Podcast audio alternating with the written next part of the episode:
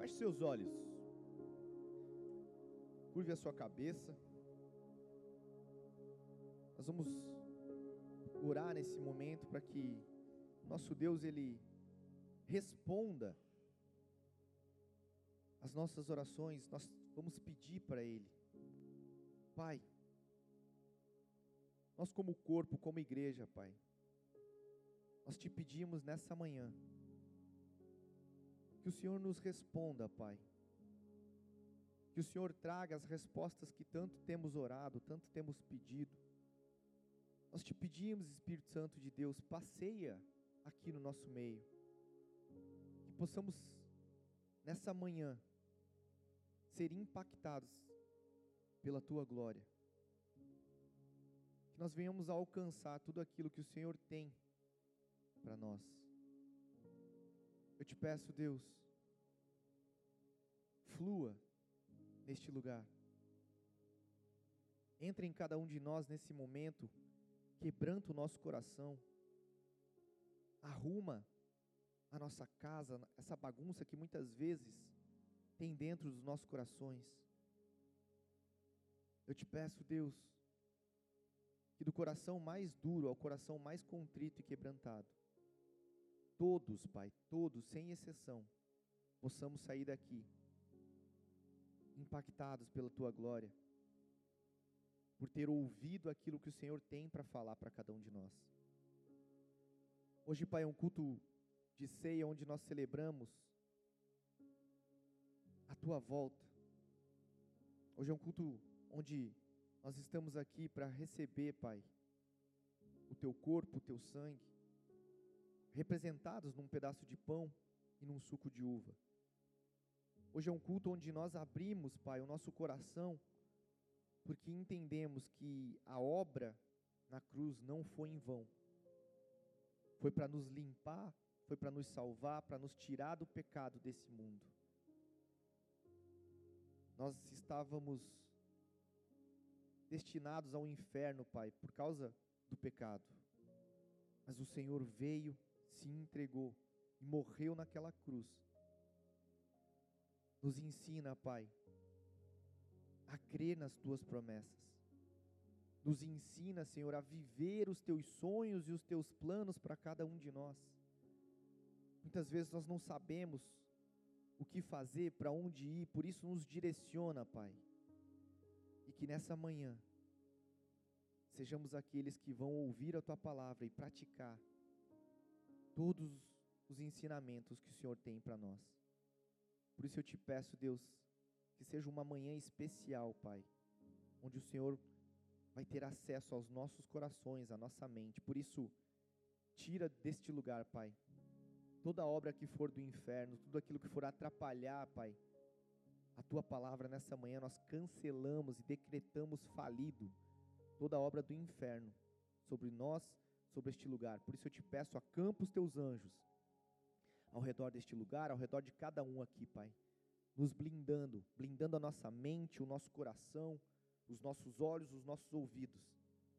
Nós queremos estar 100% focados naquilo que o Senhor tem para nós. E é por isso que eu te peço, Espírito Santo de Deus, faz algo novo em nós nessa manhã. É assim que eu oro e te agradeço. Em nome de Jesus. Amém. Eu não sei vocês, mas a gente tem vivido em tempos onde tudo parece tão rápido. Parece que cada vez mais as coisas estão tão aceleradas, parece que o tempo está passando tão rápido, parece que os dias não têm mais 24 horas. Parece que no máximo, olha, se chutar muito, tem uns 18 horas, no máximo. Parece que tem faltado tempo para gente, parece que tem faltado horas, minutos, né, durante o nosso dia.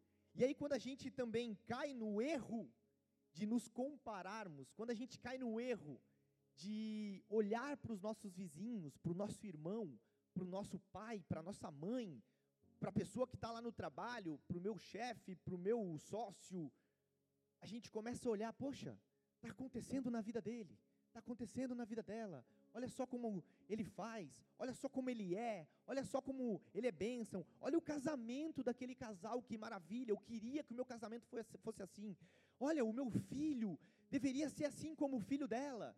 Olha, a, minha filha deveria ser como a filha da fulana. Então a gente começa a se comparar e, e, e parece que os nossos filhos estão crescendo tão rápido, parece que os nossos casamentos muitas vezes estão tão atropelados, a gente acorda, meu Deus, amanhã é segunda-feira, e parece que a gente não fez nada no final de semana. E a nossa cabeça fica, meu Deus, eu já estou com 40, meu Deus, eu já estou com 35, meu Deus, eu já estou com 55, meu Deus, eu estou com 65 anos e parece que as coisas não aconteceram. E a gente vive nessa loucura. E a gente não sabe se a gente está cumprindo os planos, os propósitos de Deus.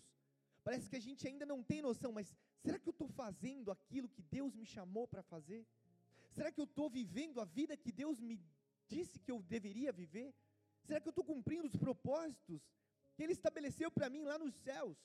Porque a Bíblia diz que antes que a nossa mãe ela já soubesse que nós viríamos a essa terra, o Senhor já tinha nos escolhido. Então ele já tinha um plano para nós. Não foi assim, ah, eu tenho um plano aqui, eu vou ver para quem eu entrego. Não, eu vou fazer você e através de você eu vou cumprir os planos que eu tenho nessa terra. Só que muitas vezes a gente tem se perdido nessa loucura. E quando a gente olha para o Instagram, quando a gente olha para a internet, parece que é tudo muito mais rápido. Parece que as pessoas estão muito mais bem-sucedidas que a gente. Parece que as pessoas estão muito mais felizes do que a gente. Parece que os casamentos das pessoas são maravilhosos. Parece que as empresas das pessoas estão indo muito bem. Parece que todo mundo ganha muito dinheiro. Parece que todo mundo tem muita unção. Parece que todo mundo sabe o que está falando, sabe para onde está indo e parece que a gente está perdido. Parece que a gente, quando a gente olha para, principalmente para a internet, para o Instagram, parece que a gente está assim, meu Deus, está acontecendo lá.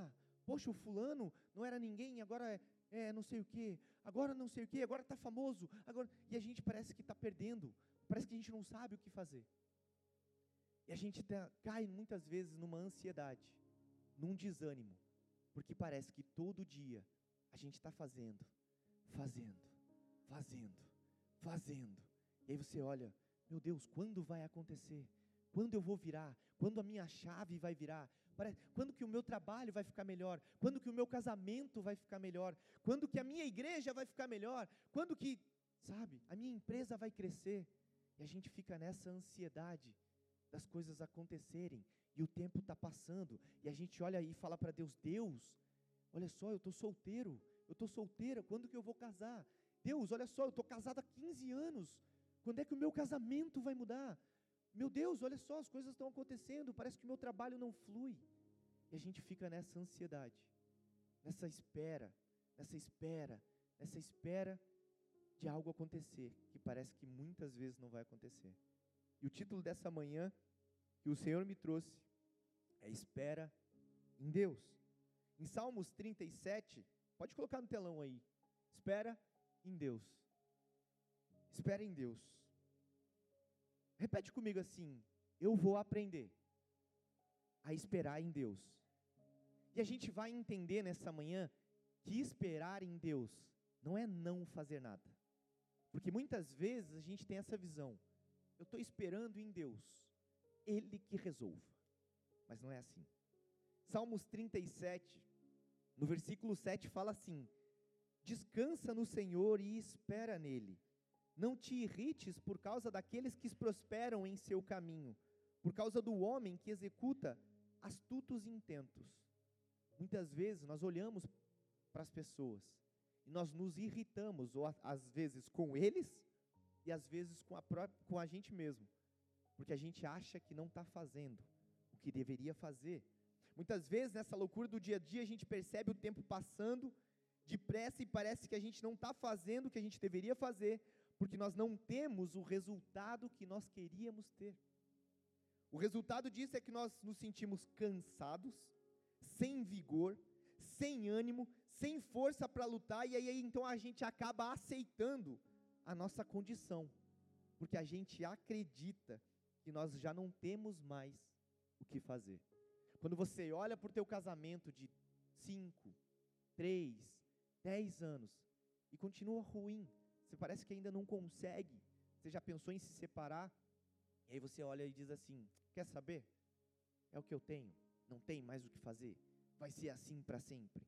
Quando você olha para o teu trabalho, o salário que você ganha, e aí você vê, poxa, eu não tenho um diploma, eu não tenho as competências, poxa, eu queria ser, é, como fala, é, subir de nível, subir de cargo, é, promovido, eu queria ser promovido, mas eu não tenho as competências que o cargo exerce, que o cargo precisa para exercer aquilo ali que está sendo colocado. Poxa, eu era capacitado, mas não tanto. Eu não me acho tão inteligente, eu não me acho tão comunicativo, eu não sei vender, eu não sei fazer, eu não sei. Então a gente começa a desanimar. A gente começa a olhar para as coisas e dizer: olha, não tem jeito mesmo. Então eu vou aceitar esse trabalho, eu vou aceitar esse casamento, eu vou aceitar o meu filho nas drogas, eu vou aceitar o meu marido me traindo, eu vou aceitar a pornografia, eu vou aceitar qualquer coisa porque eu não consigo mais. E nessa de não conseguir mais, a gente não consegue cumprir as coisas que Deus tem, porque o desânimo chega. E quando o desânimo chega, muita coisa com ele chega também. Mateus, no capítulo 11, versículo 28 e 30, fala assim: Vinde a mim, todos os que estão cansados e oprimidos, e eu vos aliviarei. Tomai sobre vós o meu jugo e aprendei de mim, aprendei comigo, que eu sou manso e humilde de coração, e encontrareis descanso para as vossas almas, porque o meu jugo é suave e o meu fardo é leve. Muitos de nós estamos cansados da corrida do dia a dia. Muitos de nós estamos cansados dos casamentos. Muitos de nós estamos cansados de vir para a igreja. Muitos de nós estamos cansados das escalas. Muitos de nós estamos cansados de, de um trabalho que não rende, de um patrão que incomoda, de uma empresa que não é boa. Muitos de nós estamos cansados de tudo que está acontecendo com o governo, com a economia, com o dólar subindo, com a gasolina ficando mais cara. Não, não importa com aquilo que você está cansado. A Bíblia está dizendo em Mateus 11: Venham a mim, porque eu vos aliviarei. Só que, olha, olha o que, que é interessante e encontrareis descanso para as vossas almas. Quando a palavra de Deus fala ali em Mateus 11 que Ele vai dar descanso para as nossas almas, Ele está dizendo: as tuas emoções, se você vier até mim, eu vou trazer descanso. No teu psicológico, você está confuso, você está confusa, você não sabe o que fazer, vem até mim, e em mim você vai encontrar descanso. Ah, o teu espiritual está abalado, você não consegue orar, você não consegue buscar, você não, não consegue ouvir a voz de Deus. Vem até mim, porque na tua alma eu vou te dar descanso. O problema é que muitas vezes nós estamos tão cansados, tão desanimados, que nem para buscar ao próprio Deus a gente tem conseguido. Só que a gente espera uma intervenção divina para que a gente tenha vontade mas na verdade Deus está esperando um passo, nem que seja um passo pequeno, de pelo menos você dizer assim: Deus, eu não consigo. Deus, o meu casamento eu não consigo, eu não sei o que fazer. Deus, o meu trabalho eu não sei como agir, eu não sei como eu faço, mas o Senhor pode fazer. Me ajuda, me ajuda. Num ato de desespero, num ato de encorajamento, porque nem que seja um segundo, se você for até Ele, existe uma promessa do próprio Deus te dizendo: vem até mim, porque eu vou te aliviar. Só que nessa de, alivi, de alívio, nem sempre ele vai trazer o refrigério ou a solução para o problema. Porque muitas vezes a gente vai na ânsia de buscar a Deus para que ele resolva o problema. Sim ou não? Mas e se ele não resolver? E se ele não resolver? Vamos pegar o exemplo de, de Abraão. Quando Deus pede Isaac para Abraão, em nenhum momento ele diz que não, Deus, olha só, é o filho da promessa, não tem como, eu não vou te entregar. Ele diz: Amém, eu entrego. Abraão tinha 100% de certeza, de convicção, de que Isaac seria sacrificado, sim ou não? Sim ou não? Sim. Eu tenho plena convicção de que, porque Deus disse: vai e sacrifica o teu filho. Ele disse: vai, pega o teu filho e vamos. A Isaac, numa altura do campeonato, está dizendo: pai, olha só, a gente tem tudo. A gente tem aqui umas, umas coisas para a gente fazer, mas cadê o cordeiro? Deus proverá. E naquele momento que Isaac está em cima, eu imagino, né? A Bíblia não fala que ele estava em cima, né? Mas naquele tempo era assim que era feito o sacrifício. Em cima de uma pedra, pronto para ser sacrificado, Deus manda um anjo e diz: Ó, oh, não, não sacrifica. Mas, se Deus tivesse deixado Abraão sacrificar Isaac, como vocês acham que Abraão, Abraão ele agiria apesar disso? Ele continuaria sendo o Abraão que a gente conhece? Ou ele perderia toda a, a o, o agir de Deus na vida dele? Você acha que, tipo, ah, Deus, você matou meu filho, então agora que se exploda, não quero mais saber desse negócio. Eu creio, tenho plena convicção de que Abraão continuaria igual. Porque Deus fez, ele continua sendo Deus. Deus não fez, ele continua sendo Deus. E muitas vezes o nosso grande problema é esperar em Deus aquilo que nós queremos, não aquilo que Ele quer. E aí é onde é um problema, porque às vezes nós estamos dizendo para Deus: Deus, eu quero me mudar desse trabalho, mas é ali que o Senhor vai te constituir, como Ele constituiu com José, por exemplo. Passou tanta dificuldade, passou tanta luta, passou tanta humilhação, mas foi promovido, entre aspas, a governador. Então, naquele momento, para José não fazia sentido ele está sendo jogado num poço, sendo humilhado pelos irmãos, sendo vendido como escravo. Mas a diferença é que José permaneceu em Deus. Ele esperou o melhor de Deus, mesmo dentro de um buraco. E eu sei que é muito difícil, é muito lindo pregar. Não, confia em Deus mesmo no caos. Confia em Deus mesmo na doença. Confia em Deus mesmo no meio de uma separação. Quando teu filho está nas drogas. É muito fácil falar. O difícil é quando você vive isso de fato. Mas a questão é o quanto nós realmente esperamos em Deus para que Ele faça a vontade dEle e não a nós. Isaías 40, no versículo 29 até o 31, fala assim: Ele fortalece o cansado e dá grande vigor ao que está sem forças. Até os jovens se cansam e ficam exaustos, e os moços tropeçam e caem. Mas aqueles que esperam no Senhor renovam as suas forças, voam alto como águias, correm e não ficam exaustos, andam e não se cansam. Aqui ele está falando dos jovens e dos moços.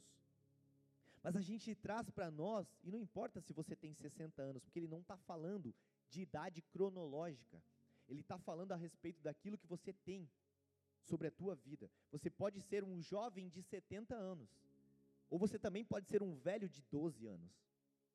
Você entende que não é a respeito da idade, mas é a forma como nós agimos, é a forma como nós olhamos para Deus. Para Deus, Davi não era muito jovem quando ele resolveu ungir Davi na sua adolescência. E não era muito velho para ser um governador, para ser um rei. Você entende? que para Deus, Abraão ter um filho com 100 anos, ele não era muito velho, ele era muito novo. Para Abraão, ele se dizia: Senhor, como eu vou ter um filho nessa idade, se eu e Sara somos velhos? Então a Bíblia fala que quando Abraão ganhou, ele tinha 100 anos. Olha que loucura. Você pensando assim, meu Deus, eu com 40, se eu tiver filho agora eu morro, né? Com 35 eu já estou velha demais, né? Então, pensa que o Senhor, para ele não olha a nossa idade, mas ele está te dizendo aqui, em, em Isaías 40, ele fortalece o cansado e dá grande vigor ao que está sem forças. Muitas vezes, o cansaço físico, físico, você dorme, descansa e repara. Um sono bom, bem descansado, com a cabeça desconectada de tudo, vai reparar o teu cansaço físico. Mas o emocional, o espiritual e o psicológico, dormindo você não resolve. Sim ou não? Bom se fosse, né? Porque aí você dormia, no outro dia acordava, estava zerado. Pronto, acabou, meus problemas, ufa, fechou. Mas não é. Por isso que Mateus 11 fala: Eu lhes trarei descanso para a alma. Porque existe sim um descanso para o corpo, mas existe o melhor e maior descanso, que é um descanso para a alma. E é isso que essa loucura desse mundo tem feito a gente não conseguir. descansar a nossa mente, o nosso coração, as nossas emoções e principalmente o nosso espírito, porque a gente tem visto tantas coisas, a gente tem ouvido tantas notícias que a gente não tem conseguido descansar e esperar no Senhor. Eu queria colocar um louvor. Coloca para mim aí, fazendo um favor, Vicente, o louvor. Eu não vou cantar, mas o, o Thales e a Gabriela Rocha vão cantar. Olha só. Pode, pode baixar a luz aí para mim, por favor. Pode voltar bem no comecinho, ver se consegue. E deixa bem alto, pode deixar bem alto. E volta no comecinho para nós ouvirmos deles desde o começo. Feche os teus olhos. Consegues enxergar? Espera no Senhor e confia.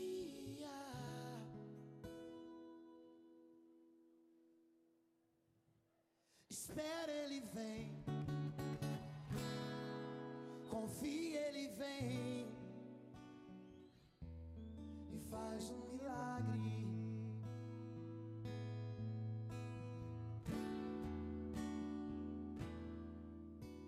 Se é tão impossível, parece que não dá. Espera no Senhor e confia. Espera, Ele vem. Confia, Ele vem e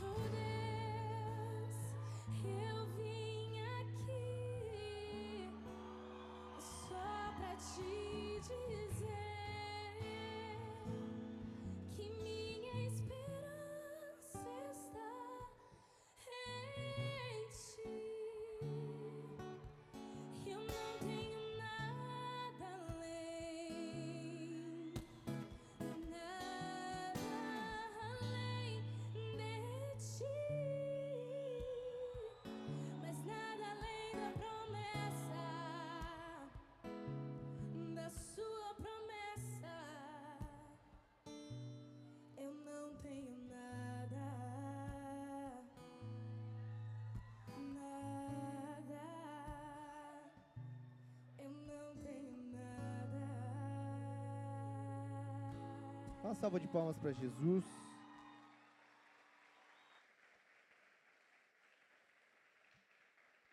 Nós não temos nada além das promessas do Senhor.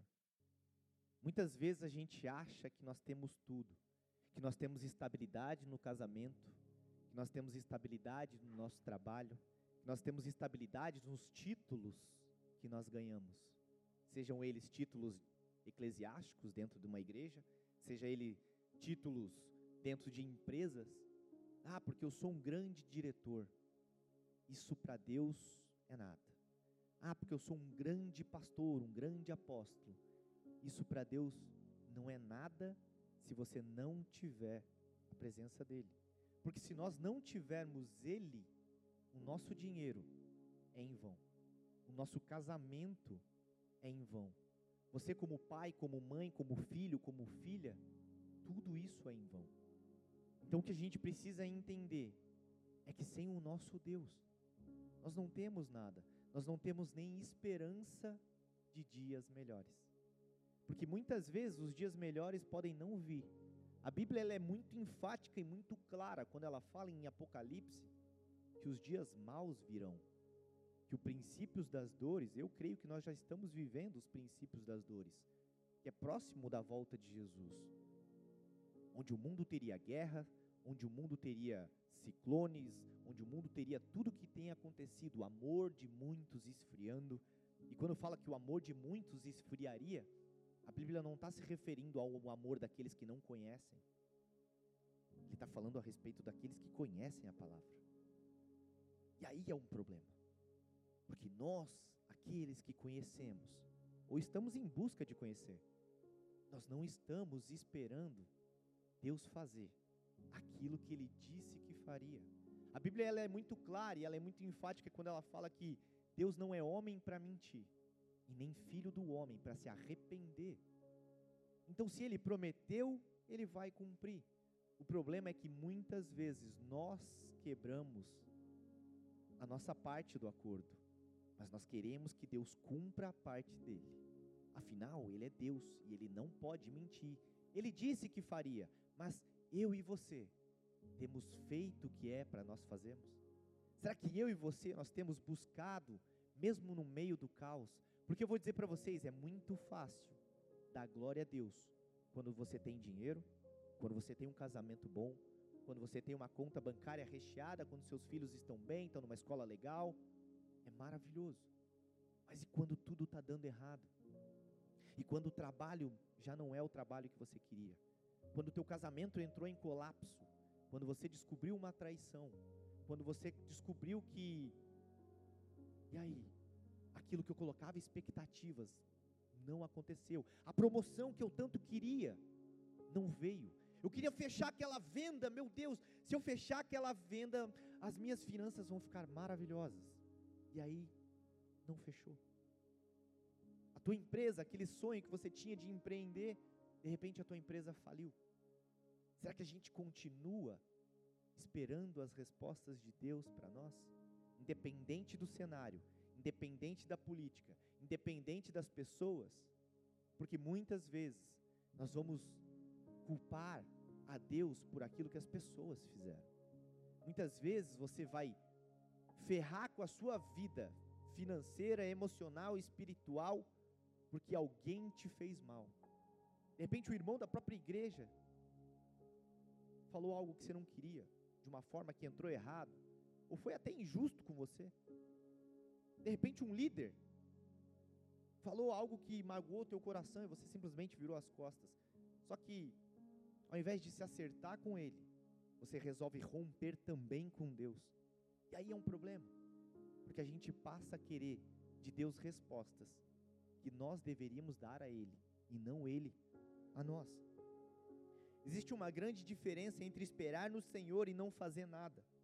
Muita gente acha que esperar em Deus é simplesmente dizer: Deus, ó, tá aqui o meu problema, você sabe o que eu preciso, então me ajuda a resolver. Sabe que tem gente que diz assim: eu não vou nem orar, porque Deus já sabe o que eu preciso. Ah, Deus já sabe que eu preciso arrumar o meu casamento.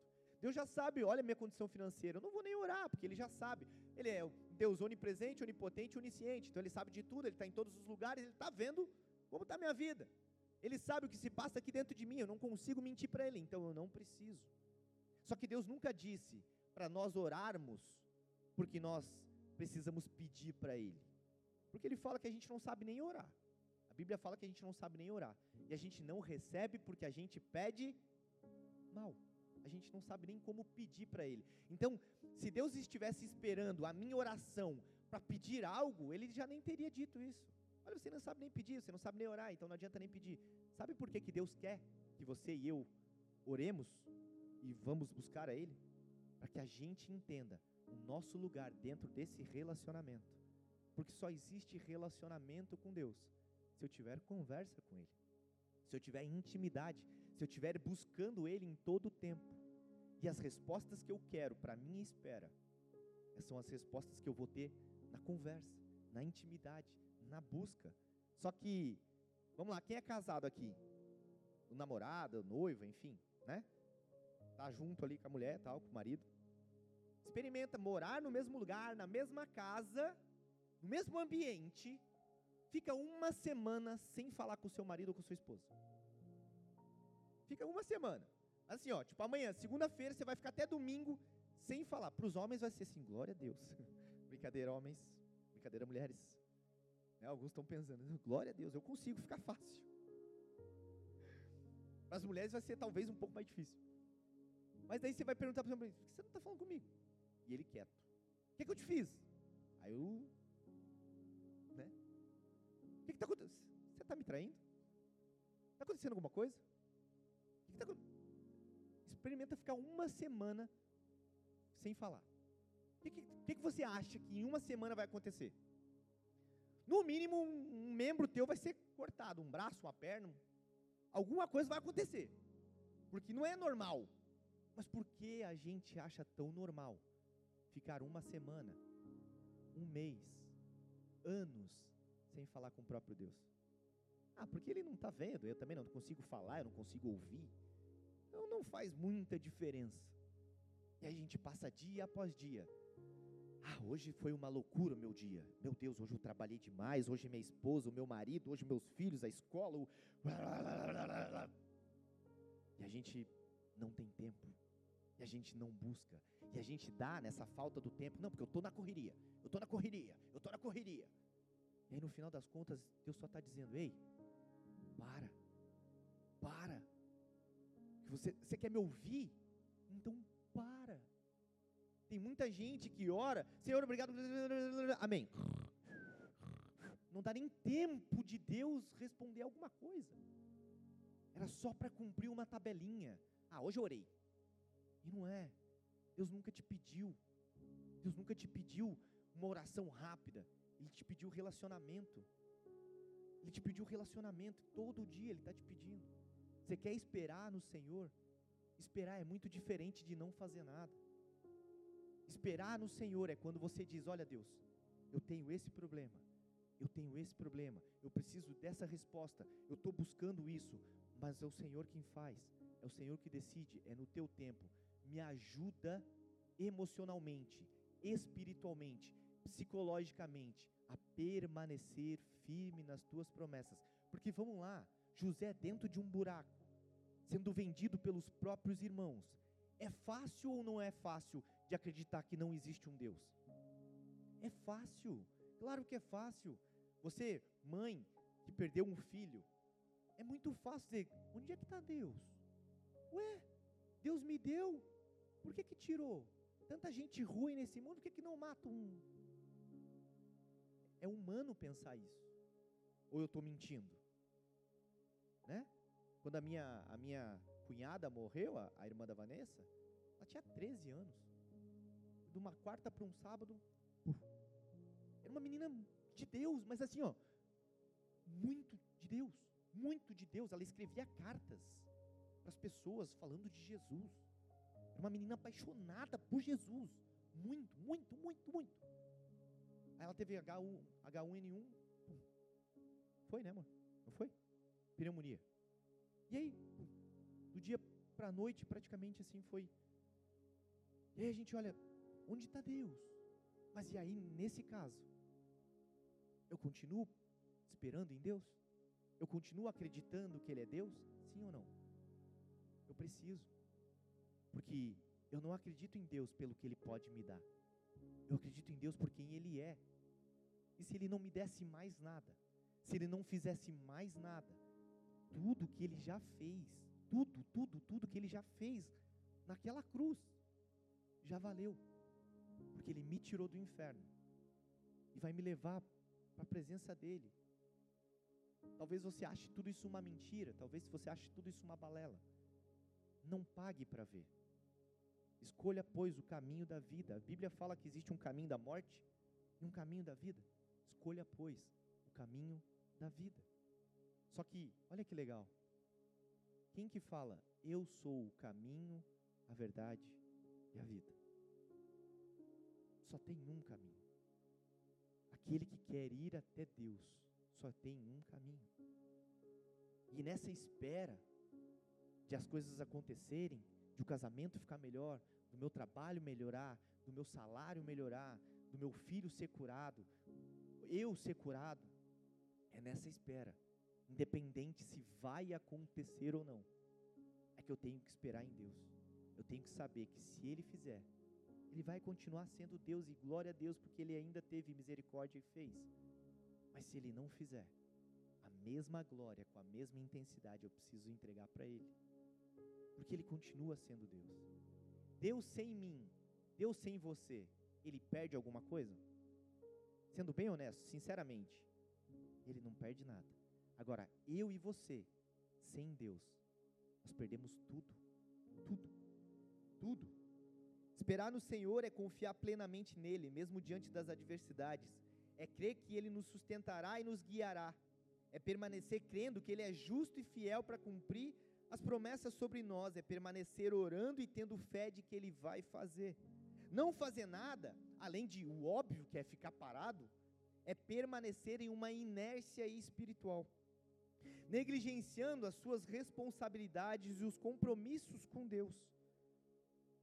Você precisa entender que é uma atitude de desinteresse e falta de fé.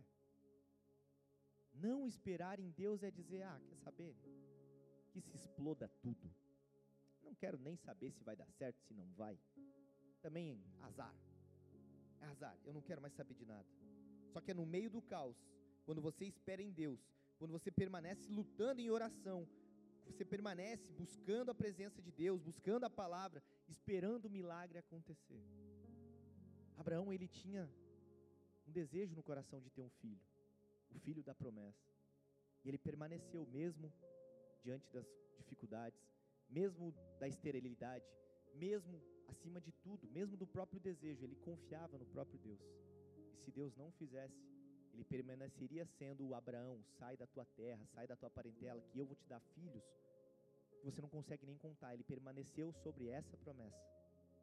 Ele permaneceu crendo em tudo que ele tinha, que era uma palavra, uma promessa. Essa é a promessa. Quando você vê alguém num ponto de ônibus, você acha que essa pessoa não está fazendo nada ou ela está esperando? Ela pode estar tá ali, parada, na frente de um ponto de ônibus. Mas você subentende, se ela está na frente de um ponto de ônibus é porque ela está esperando.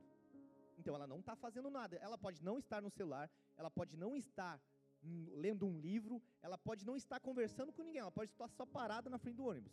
Você automaticamente liga uma coisa com a outra. Olha, se ela está na frente de um ponto de ônibus, é porque ela está esperando o ônibus. Quando o ônibus entra, quando o ônibus chega, ela tem uma ação. Ela entra no ônibus ela percorre o caminho, vai pegando a referência. Ela percorre o caminho e ela chega no destino final. Eu e você. Se nós não estivermos fazendo nada, nós não pegamos o ônibus, nós não pegamos, nós não percorremos o caminho, que é Jesus, e nós não chegamos no nosso destino final. Se eu estou esperando em Deus eu sei que uma hora o ônibus chega. Eu sei que uma hora eu vou percorrer o caminho. E eu sei que em uma hora eu vou chegar no meu destino final. Essa é a diferença entre esperar e não fazer nada. Esperar no Senhor é entender que Ele virá e nos levará pelo caminho dele até o nosso destino celestial. Filipenses 4, versículos 6 e 7 fala assim: Não andem ansiosos por coisa alguma, mas em tudo, olha que legal, pela oração e pelas súplicas, e com ação de graças, apresentem os seus pedidos a Deus. E a paz de Deus, que excede todo entendimento, guardará o coração e a mente de vocês em Cristo Jesus. Você entende o que, que ele guarda? O coração e a mente, porque é onde a gente é mais atacado.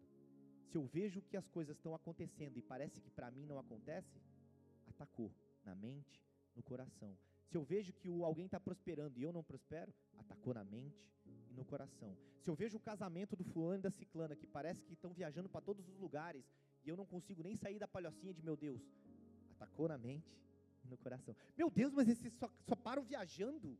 Aí você olha para o marido e fala assim: e nós? E eu, ou o marido olha para você, e nós? Ai, não gosto de viajar. Sai, em nome de Jesus. Sai. Você entende? Você começa a ser atacado na mente no coração, na mente e no coração, e aquele negócio vai te desanimando, porque o casamento dos outros é melhor. Porque o, a conta bancária dos outros é melhor. Olha como ele ora bem, olha como ele ora bonito, olha como ele fala de Jesus. É muito melhor do que eu. É e aí a gente vai se colocando num lugar de inferioridade. Aí o desânimo vem, vai batendo, e a gente diz: Ah, quer saber? Eu sou nesse lugar de insignificância mesmo. Eu sou, eu, eu nasci para estar tá dentro desse poço mesmo. Meus irmãos me venderam mesmo. Paciência. O meu destino é ser escravo. E está tudo bem. Foi assim que José fez? Não. No meio do caos, no meio do cárcere, onde ele estava preso, ele continuava glorificando a Deus esperando que as promessas de Deus se cumprissem sobre a vida dele. Sabe por quê? Porque ele tinha um sonho. E nesse sonho existia uma promessa.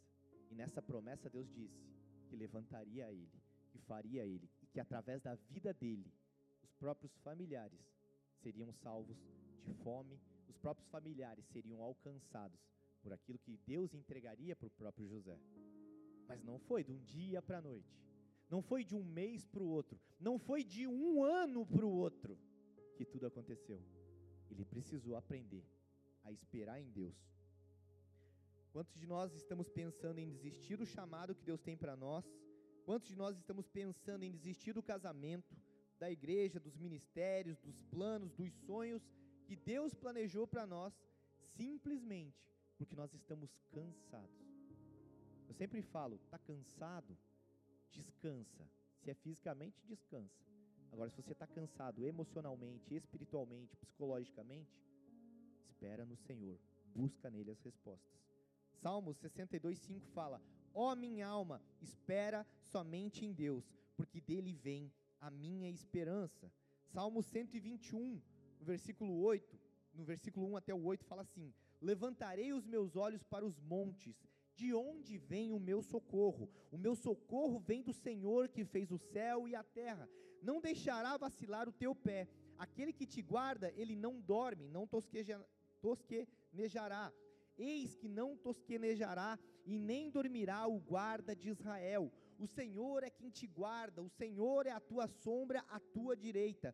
O sol não te molestará nem de dia e nem a lua de noite. O Senhor te guardará de todo o mal, guardará a tua alma. O Senhor guardará a tua entrada e a tua saída, desde agora para sempre. É para sempre, porque existe um para sempre. Os problemas podem ser momentâneos, mas o que a gente tem que pensar é que existe uma vida pós essa vida, pós esse, esse agora. A dor pode ser agora, a traição pode ser agora, o choro pode ser agora, mas a alegria vai vir pela manhã. E o amanhã pode ser que não seja amanhã, segunda-feira. O amanhã pode ser que seja na eternidade, porque na eternidade, Mateus fala que nos céus não vai mais ter dor, não vai mais ter ranger de dentes, não vai mais ter lágrimas, nada, porque lá nós estaremos cumprindo o nosso propósito com aquele que nos amou primeiro, que nos amou primeiro. Quando a gente não espera em Deus, o desânimo nos alcança, isso é fato. E quando ele nos alcança, fica muito mais fácil desistir das coisas de Deus. E aí eu quero pontuar para a gente encerrar cinco sinais que demonstram se a gente está esperando em Deus ou não. Se você não está esperando em Deus, você tem um desses cinco sinais. O primeiro sinal é: nós duvidamos das promessas de Deus. Nós não acreditamos que Ele vai fazer o que Ele disse que faria. Nós não vemos uma luz no fim do túnel. E quando a gente vê uma luz no fim do túnel, a gente acha que é um trem que está vindo para matar. Não. Não duvide daquilo que Deus tem para você. Segundo ponto, nós nos tornamos impacientes. Nós não temos mais paciência para nada. Tudo tem que ser feito no meu tempo. Nós vivemos numa geração onde 57% das pessoas assistem uma TV vendo o celular junto ao mesmo tempo. Cara, que loucura é essa? Você consegue assistir, olha o celular ao mesmo tempo e ainda ficou ouvindo uma música num terceiro negócio. Sabe o que, que é isso? Você não tem paciência. Eu estou falando por mim também, porque quando eu assisto vídeo no YouTube, porque ver curso, aula, pregação, é tudo no vezes dois lá, dois vezes, duas vezes. É rapidinho. E aí quando eu vou assistir algum filme, eu cara, não tem o vezes dois, né, para passar rápido. A gente está nessa loucura de, meu Deus, tem que ser rápido. Áudio no WhatsApp, ninguém aqui ouve, num, é sempre no 1, né, normal, né? É? Como assim não, gente? Como assim que não? É no 1.5 então. Dois? Meu Deus, o dois é ruim, irmão. No 2 aí é um negócio. É. Essa é a geração que a gente vive. A gente vive num negócio rápido.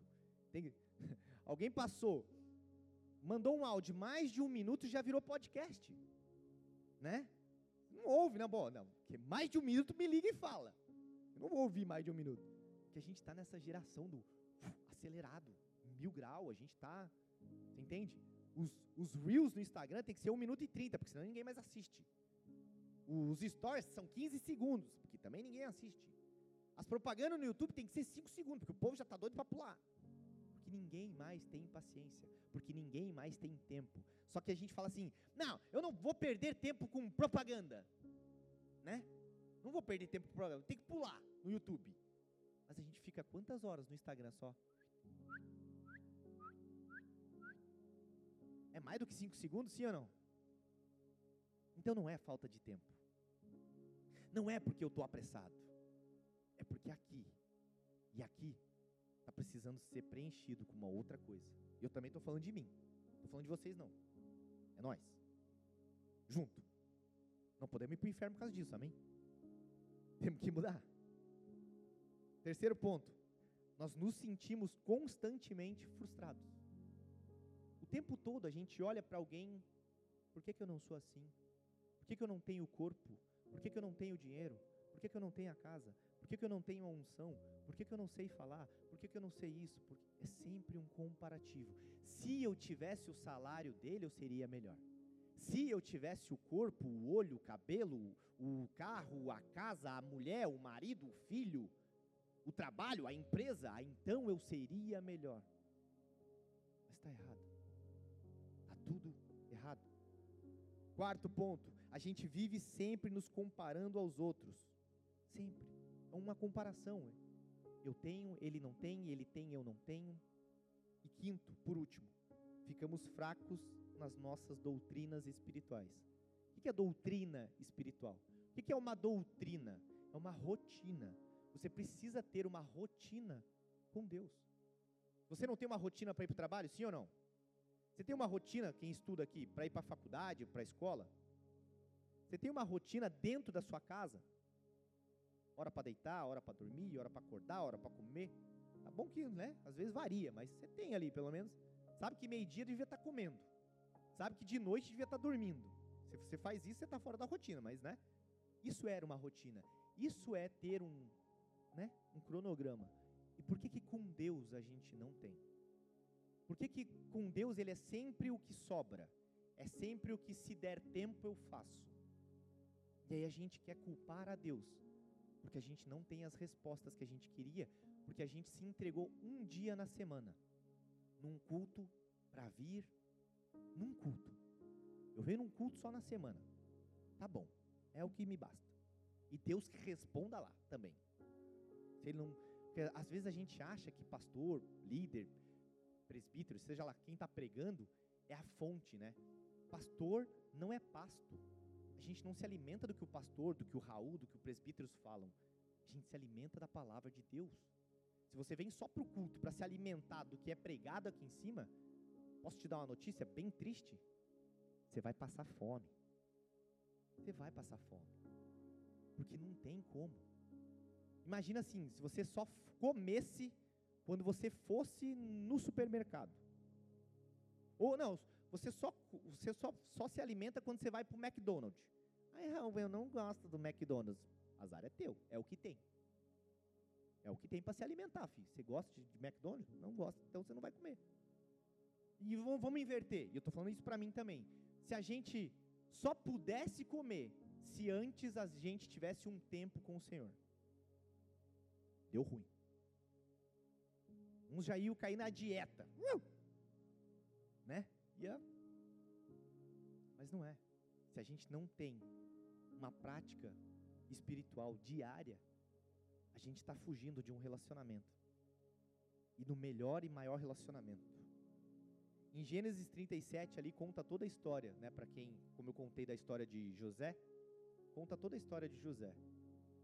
Se você quiser entender mais a fundo. Mas o que eu quero que você entenda nessa manhã, se você quer esperar em Deus, espera orando, lutando, crendo nos milagres que Ele vai fazer. Porque Ele vai fazer. Se não for agora, vai ser depois. Porque a promessa dele não vai deixar de ser cumprida.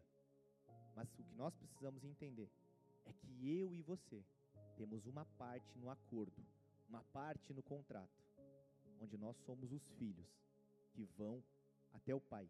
Vinde a mim. E tem muita gente que está esperando Jesus vir até ele. Só que quando Jesus vier, vai ser para levar a noiva. E aí não vai mais dar tempo. Amém? Feche seus olhos, baixe sua cabeça.